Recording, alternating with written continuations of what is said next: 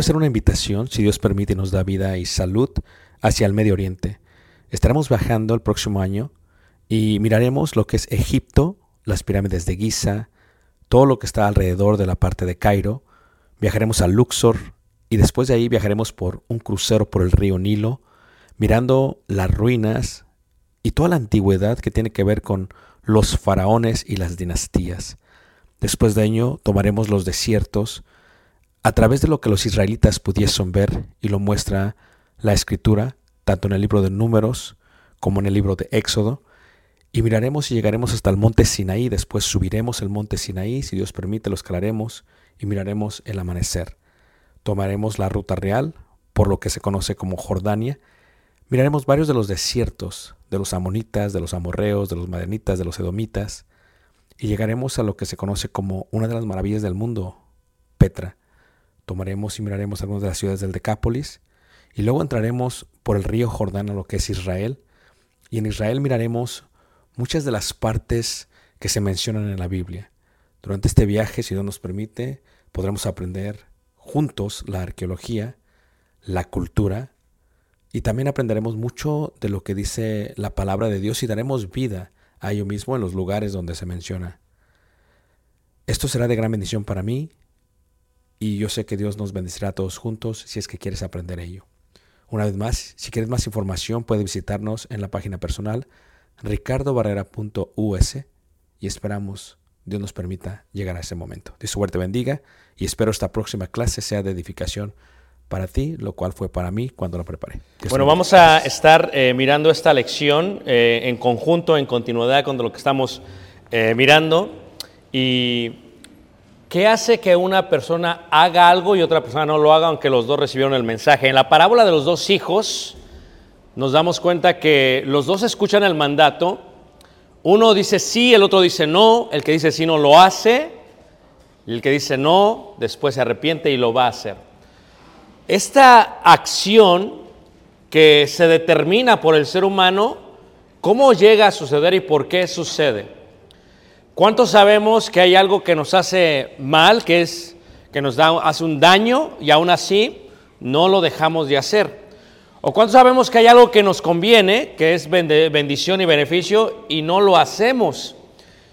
¿Cuál es la diferencia entre algo que decimos creer y algo que llevamos a hacer por la plena convicción de lo que estamos creyendo?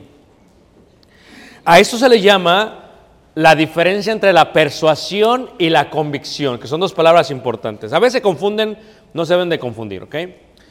Y el tema tiene que ver cómo llevo a alguien de simplemente creer algo a hacer.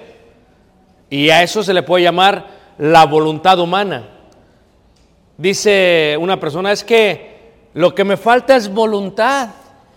Todo lo demás lo tengo, pero no tengo voluntad. Dice la otra persona, es que sí lo quiero hacer, pero querer hacerlo no es que, manos, hacerlo. ¿Cómo pasa una persona de la persuasión a la convicción? Lo primero que tendríamos que hacer es tendríamos que, que definir correctamente lo que es la palabra persuadir o persuasión.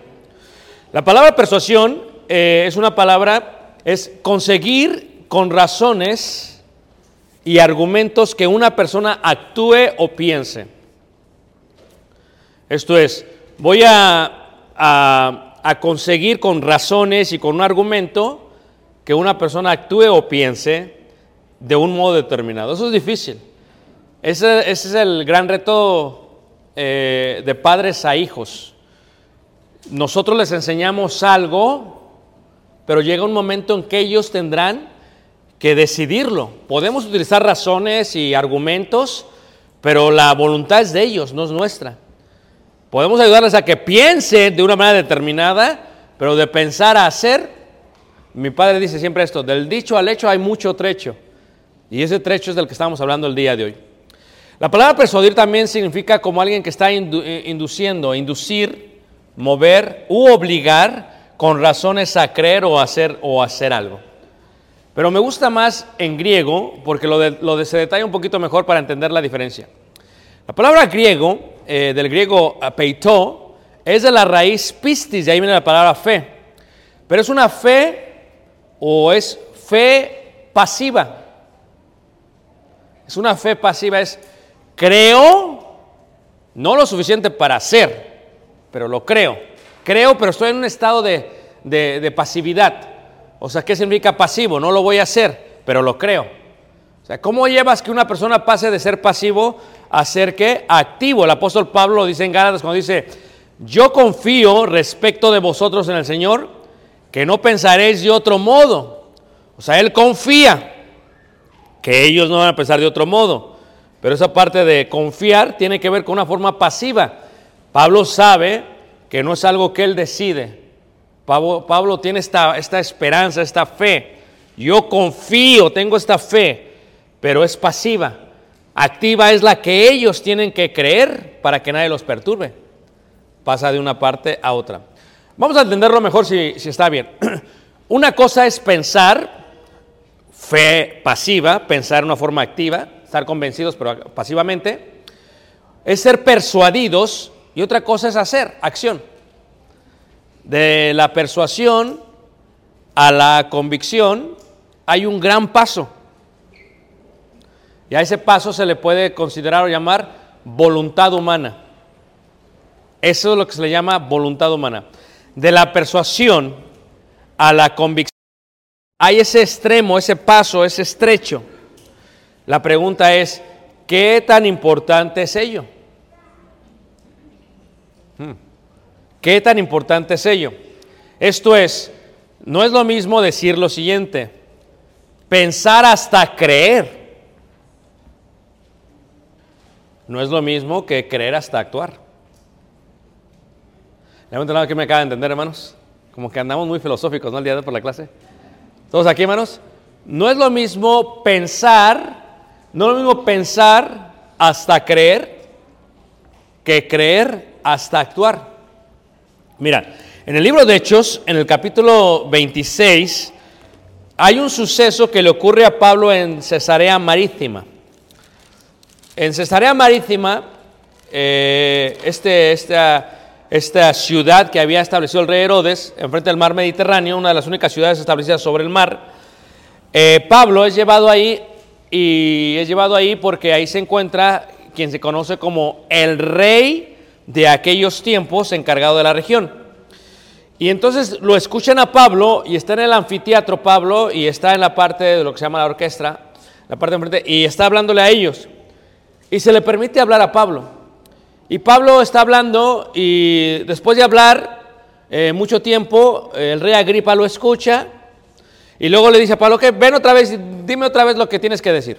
Y Pablo regresa otra vez, versículo 24, 26, 24 dice, diciendo él estas cosas en su defensa, Festo a gran voz dijo, estás loco, Pablo, las muchas letras te vuelven loco.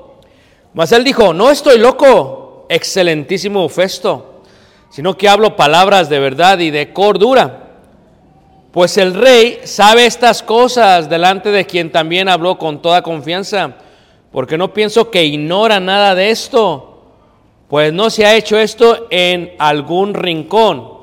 Y luego le hace la pregunta al rey. Fíjate la, la diferente estar persuadido y convencido. ¿Crees? ¿Crees, oh rey Agripa, a los profetas? Es más, ya me imagino al rey Agripa escuchándolo, no tiene que contestar, porque Pablo le dice, yo sé que crees. O sea, ¿de qué sirve, hermanos, creer, estar persuadido, pero no hacer? La vida está basada en ella. En alguna lección les dije que lo único que es nuestro es nuestra acción, nuestra obra. Lo demás nada es nuestro.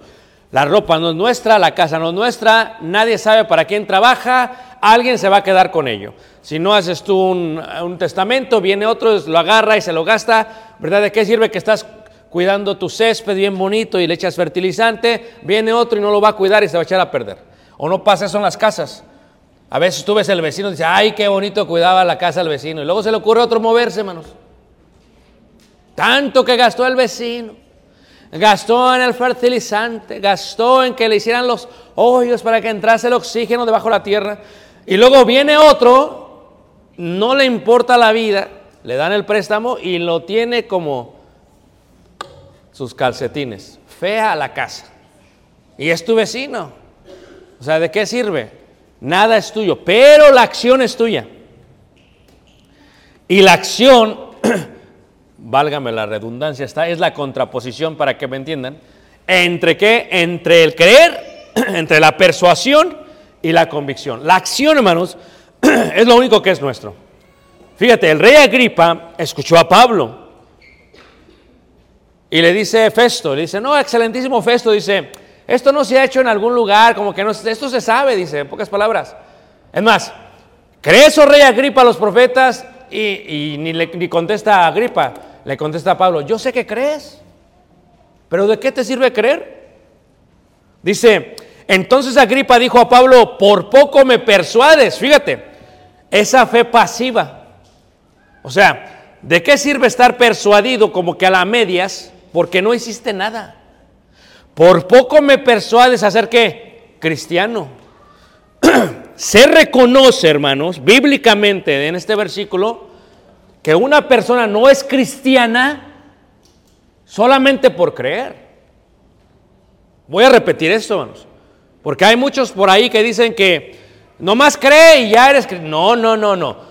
El rey Agripa, por muy incrédulo que fuese, dice algo clave. Dice, por poco me persuades a ser cristiano. Fíjate, el rey Agripa sabía lo que era necesario para ser cristiano. No se basa solamente en creer, porque este ya creía. Le dice Pablo, yo sé que crees. Todo lo que te he dicho, yo sé que crees. Tú estás entre nosotros este día, yo te digo, yo sé que crees. Y siempre has creído. Pero ¿de qué te sirve creer? Eso no te hace cristiano venir todos los domingos.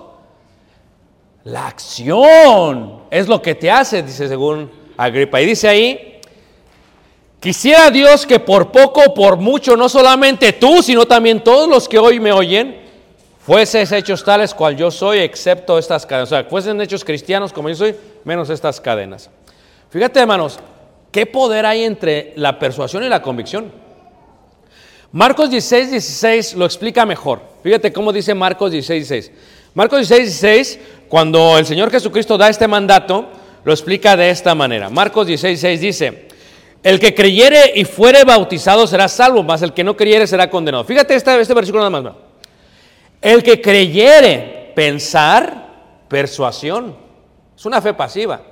Yo creo, Y fíjate, para aquellos que dicen que el bautismo no es necesario, no sé qué Biblia ellos estudian. Ahora, para aquellos que dicen que el Señor Jesús es su maestro y Señor, no sé por qué no están haciendo caso al Señor. El Señor Jesús acaba de decir, el que creyere y, ¿qué hermanos? Fuere bautizado. Es una mentira, porque es mentira, no, no digamos una verdad parcial, no, no, no. Verdad a medias tampoco. Es una mentira decir creer es suficiente para ser cristiano. Está en el hecho de muerte, pero creyó, se fue. No, no, no. No, no, no le cambies. El que creyere y fuere qué? Bautizado será que, hermano, salvo. Fíjate, entre la persuasión y la convicción. Podemos decir entonces que el bautismo es la acción de nuestra propia convicción totalmente. No es una obra nuestra, es una obra de Dios. Pero es una voluntad a la obra de Dios. Es nuestra voluntad hacia Dios. Más el que no creyere, o sea, no pensó lo suficiente, no fue persuadido, no fue convencido. Ahí está la clave. O sea, oíste y oíste y oíste, será condenado. Ahí está. Veámoslo de otra manera. Hebreos 11.1. Es pues la certeza, la fe, la certeza de lo que se espera. La convicción. Pero dicen, yo tengo convicción, hermano. Pero ¿para qué tienes tanta convicción si no haces nada?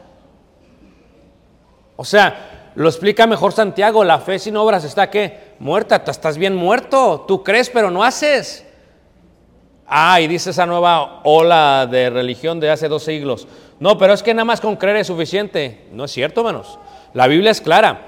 Fe sin obras está muerta. Porque las obras es pasar de creer, de la persuasión a la que, hermanos, a la convicción. Y eso es fe. Es la convicción de lo que no qué se ve. Pero vamos a explicarlo más, ¿qué les parece? Veámoslo por la simplemente palabra de convicción.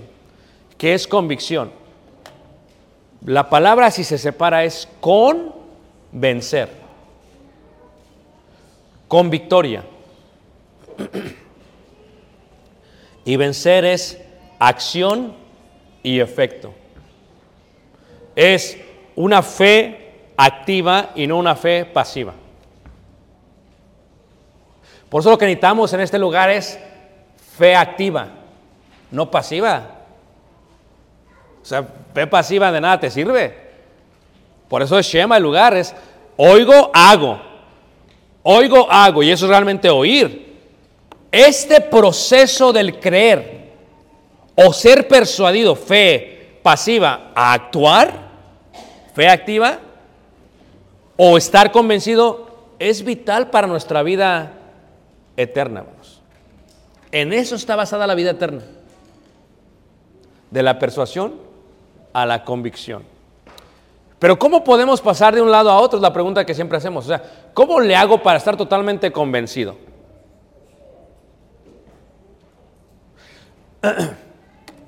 Lo voy, a dar un ejemplo solamente a ver si me entienden. Eh, pero me entiendan, ¿ok?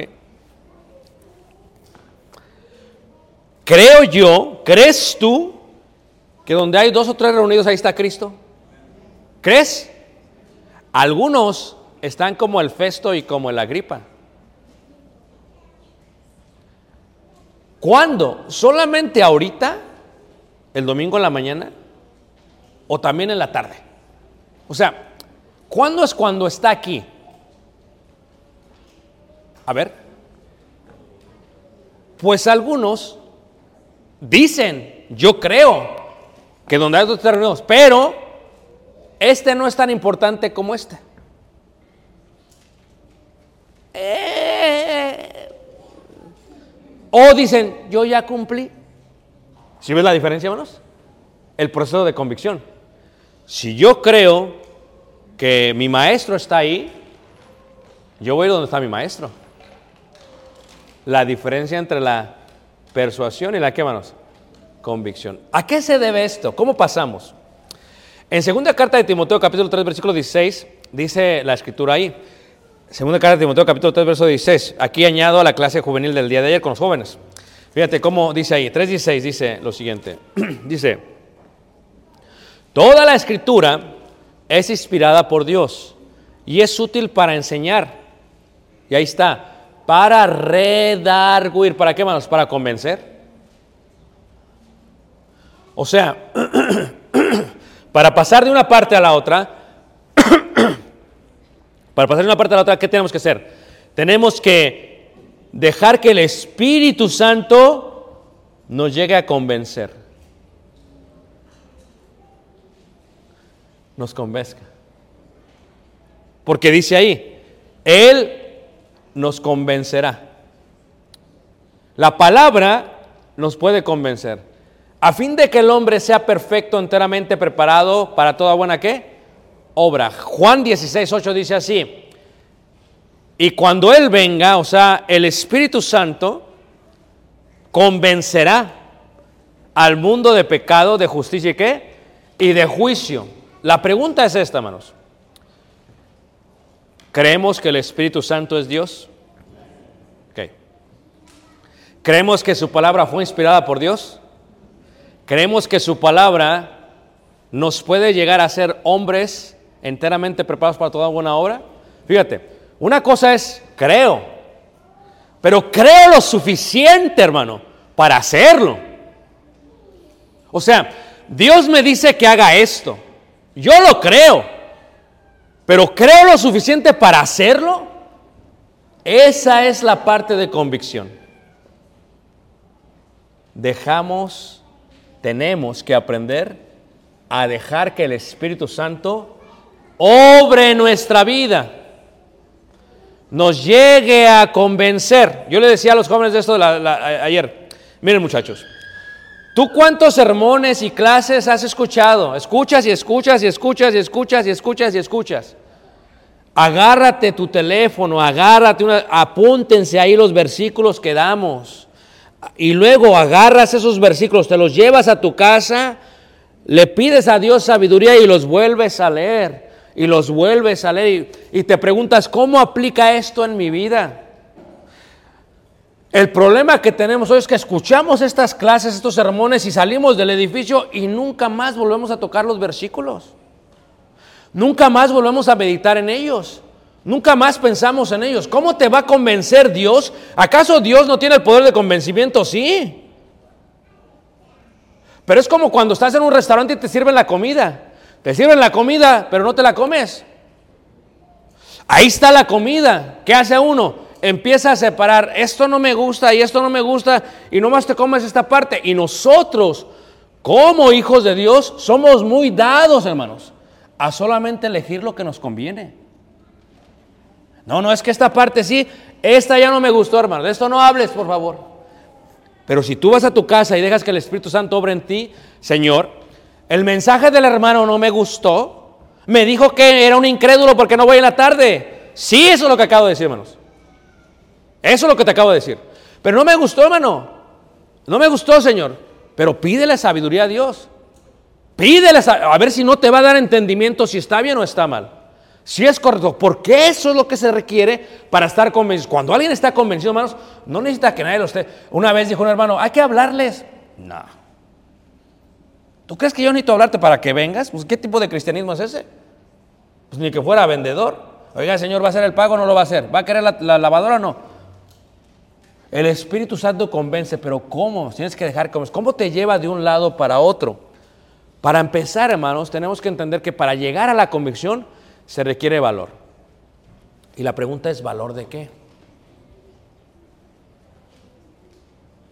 ¿De qué requieres valor? Porque dices, ¿cómo que requiero valor, hermanos? Si el Espíritu Santo va a trabajar en mí, ¿cómo que requiero valor? Fíjate cómo dice ahí la carta de Timoteo. Lo dice la carta de Timoteo en la segunda carta, en el capítulo 1, en el versículo, versículo 7 dice, porque no nos ha dado Dios espíritu de qué? De cobardía. Se requiere valor, hermanos. Ah, hermano, es que estoy muy, estoy muy, muy débil para... No, no puedo. No, hermano, es que, pues, ¿cómo le voy a decir a mi patrón? No. ¿Cómo le voy a decir a mi esposo, a mi esposa? No. O sea, tú no te has dado cuenta que lo que te ha faltado son, es valor. O sea, ¿cómo tú vas a llegar a la convicción si no tienes valor? No, es que yo le voy a decir, me voy a meter en problemas, mejor no le digo a nadie. Es más, cuando oro, oro así rápido para que nadie se dé cuenta que oré. Es más, oro mientras vamos caminando a la, mesa. No, hermano. La convicción es que, ¿sabes qué? Con el, permítanme todos, tengo que hacer una oración, hasta ahora por ustedes si quieren. No, ahí estás ahí. Pues, ¿Qué es eso, hermanos? ¿No hay convicción? Alguien tiene un problema, vamos a orar. ¿Tienes convicción de que Dios los puede sanar? Haz la oración. Tú haz algo. Háblale tú a Dios. ¿Tienes convicción de que Él es mediador entre, entre los hombres? Jesús, habla en el nombre de Jesús. Eso es convicción, hermanos. Pero no tenemos, dice Pablo, no nos ha dado Dios espíritu de sino de poder, de amor y de dominio qué? Propio. ¿Puede el Espíritu Santo hacer esto, hermanos? ¿Puede convencerme? ¿Tiene ese poder para que yo haga? ¿Cómo paso de nada más creo hacer? ¿Cómo paso? Segunda carta de Corintios 4 dice, pero teniendo el mismo espíritu de fe conforme a lo que está escrito, creí, dice, por lo cual hablé. Mira, Pa- Pablo, ¿por qué? Porque creyó. Pero no como aquel Agripa y Festo, estaban persuadidos, sí, pero pasivamente. Yo sí te creo, hermano, pero pasivamente. O sea, activamente no te creo, pasivamente sí, hermanos. No, la convicción, hermanos, es diferente. Dices, tú es que estoy muy viejo para andar haciendo esto. Es que estoy muy viejo, estoy muy enfermo. Olvídate, hermanos. Tú estás poniéndole a Dios barreras. Tu acción se está muriendo en tus propias excusas. ¿Quieres ver que alguien estaba viejo? Dice la palabra de Dios. Eh, eh, Abraham estaba viejo, hermanos. Para tener intimidad estaba viejo. Tenía 99 años.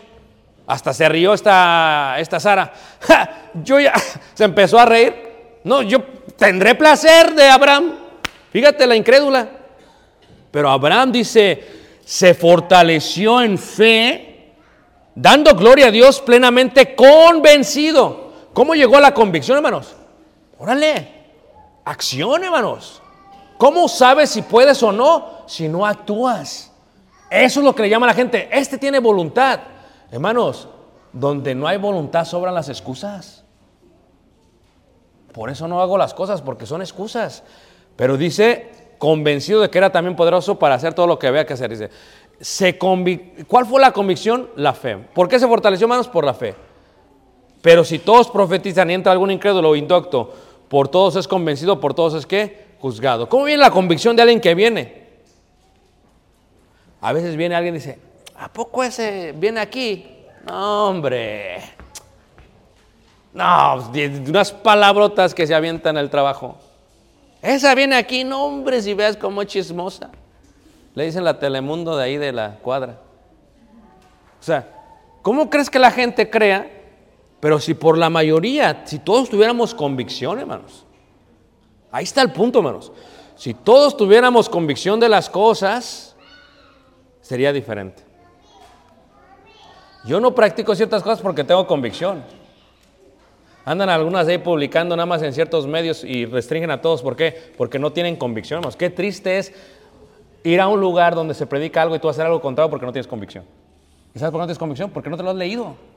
Yo te invito a que lo leas. O quieres ser como aquellas, esto sí y aquello qué y aquello no. ¿Cómo pasamos de un lado a otro?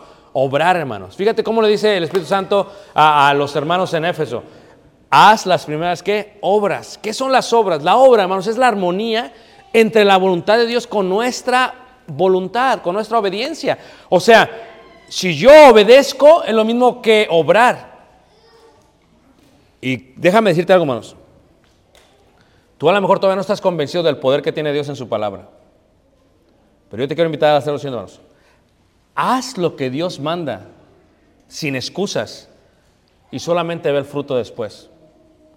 Y el fruto te va a dar, hermanos, la seguridad de que lo que Dios dice es verdad. Escucha lo que te acabo de decir.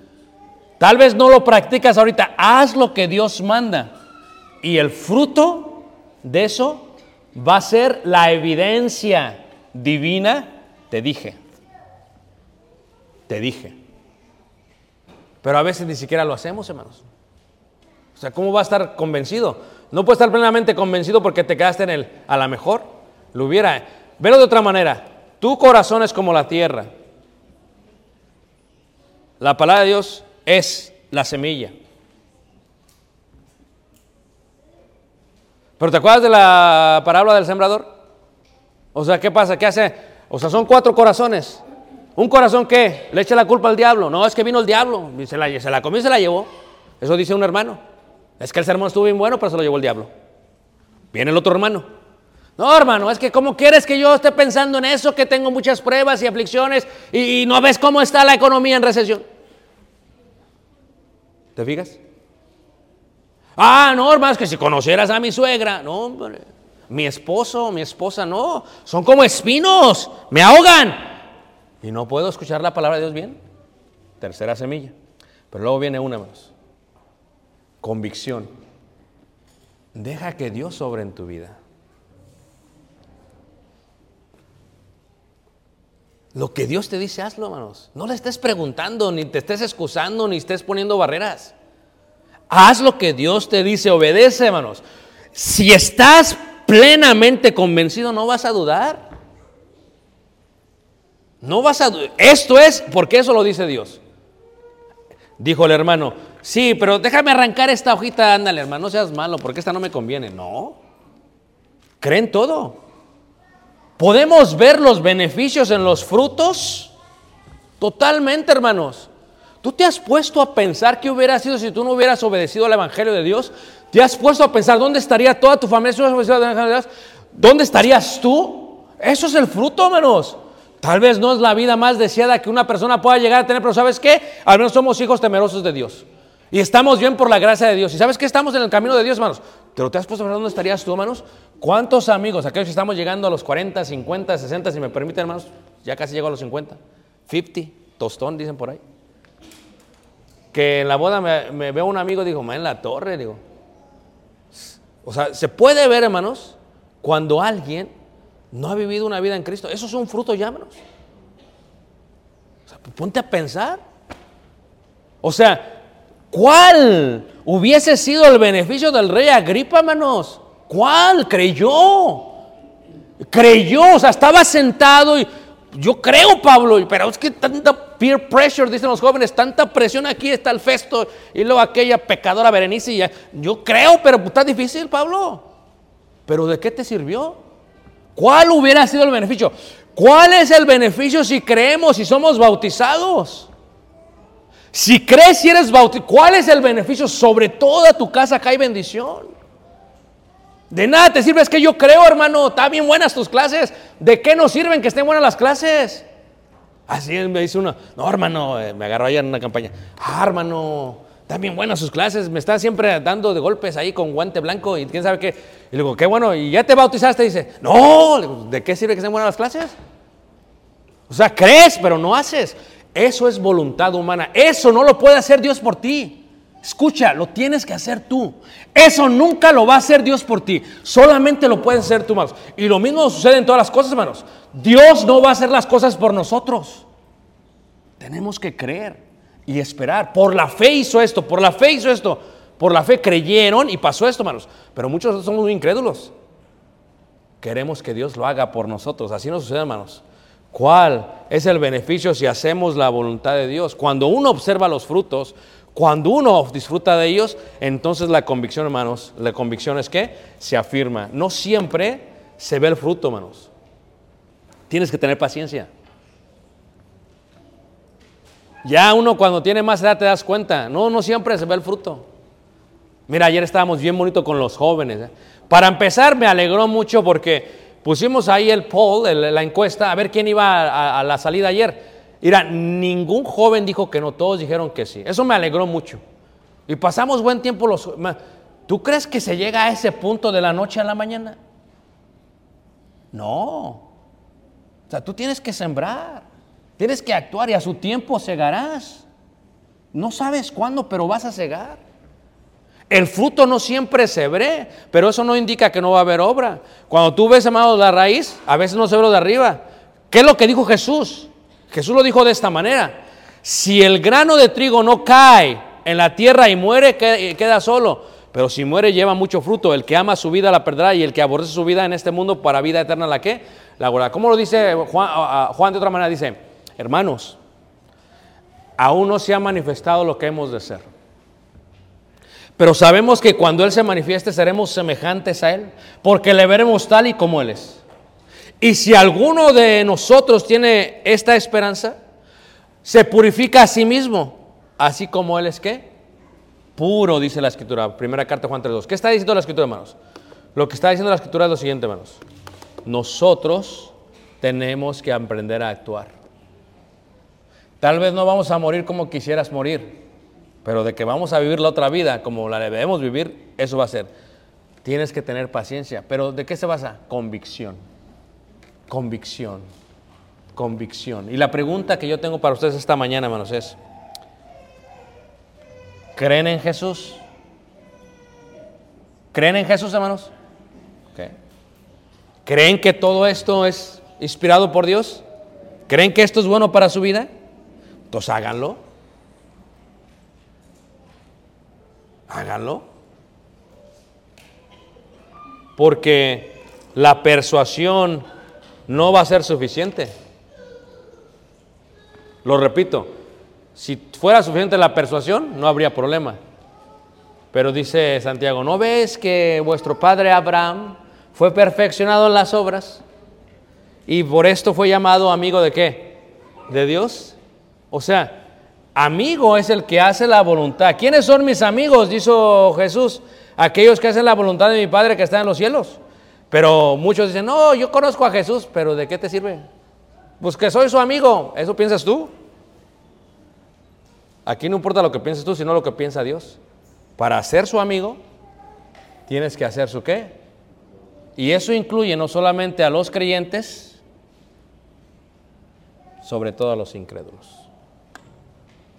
Y con eso, hermanos, les quiero decir, hermanos, pasemos de un estado de creer, persuasión, a convicción. Dices, es que, ¿cómo le hago? Deja que el Espíritu Santo obre en ti. Escríbete los versículos, léelos, ora por ellos, medita en ellos y vas a ver cómo no te va a convencer Dios. ¿Cómo le hago? hermanos? Ten valor. La próxima vez que te dé temor a practicar la palabra de Dios, ten valor. Recuerda que Dios no te da un espíritu de cobardía. ¿Qué debo de hacer? Dices tú. Hazlo. Ve el fruto, ve la bendición que vendrá sobre tu familia. Hazlo. Y Dios te va a llenar de bendición. Pero solamente aquellos que están convencidos se levantan en la mañana y saben que el Señor siempre está con ellos. Te queremos invitar. Si tú nos visitas este día, hoy puedes venir a ser parte de la iglesia. Hermano, hermana, si tú andas medio incrédulo, te invito. Deja la incredulidad. Porque de los tales tampoco es el reino de los cielos. Te quiero invitar. Y hermano, si tú estás convencido, canta conmigo porque el Señor es bueno con nosotros.